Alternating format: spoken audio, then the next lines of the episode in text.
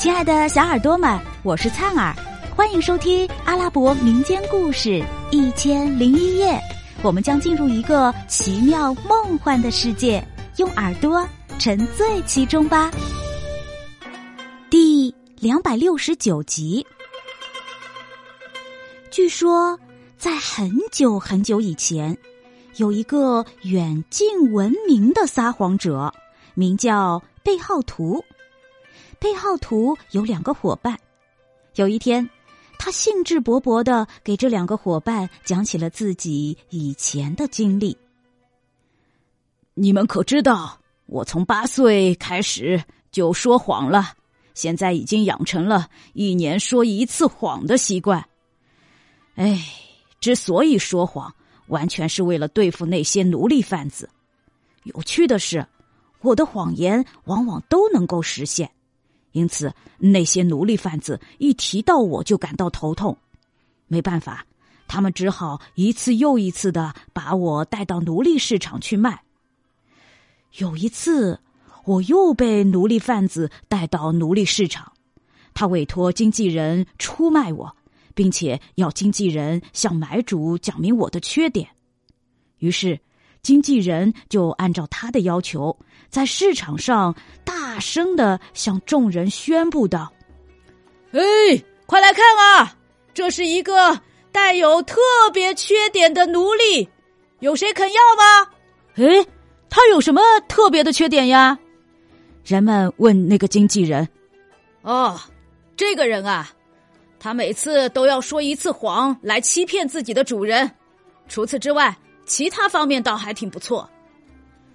这个时候。有一个商人走上前去问道：“呃，有人出钱买它吗？”“有，已经出到六百元了。”“好，那我买下它，并付你二十元赏银。”于是啊，这个经纪人为奴隶贩子和商人牵线，促成了这笔交易。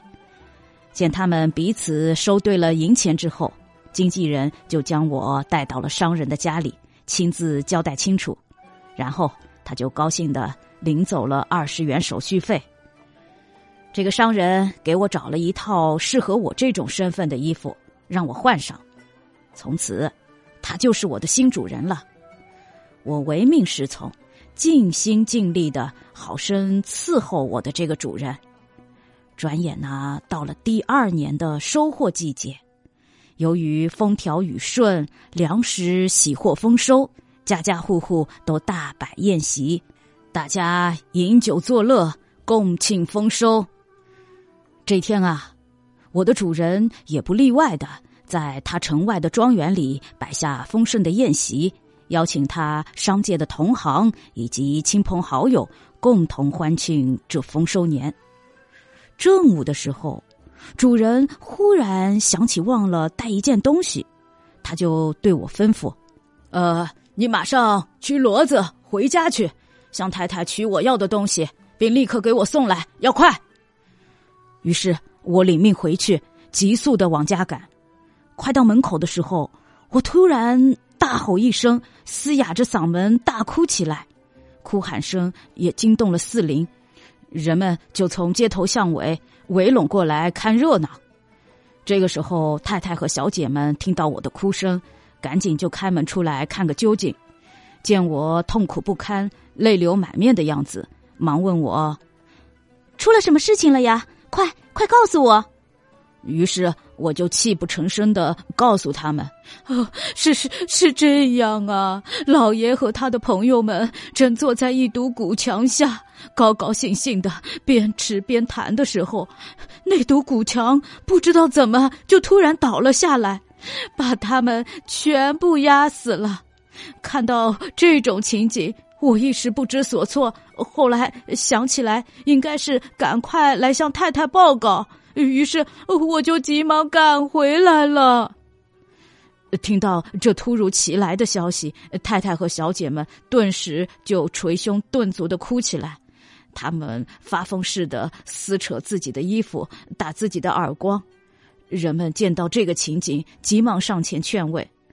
这个时候，女主人已经完全失去了理智，昏头昏脑的就冲进家，不管一切，见东西就砸。一时间啊，呃，家具、门窗、墙壁全部被砸烂了。他一边砸，还一边对我说：“贝浩图啊，你这个该死的家伙，站在一旁干啥？还不赶快来帮我！”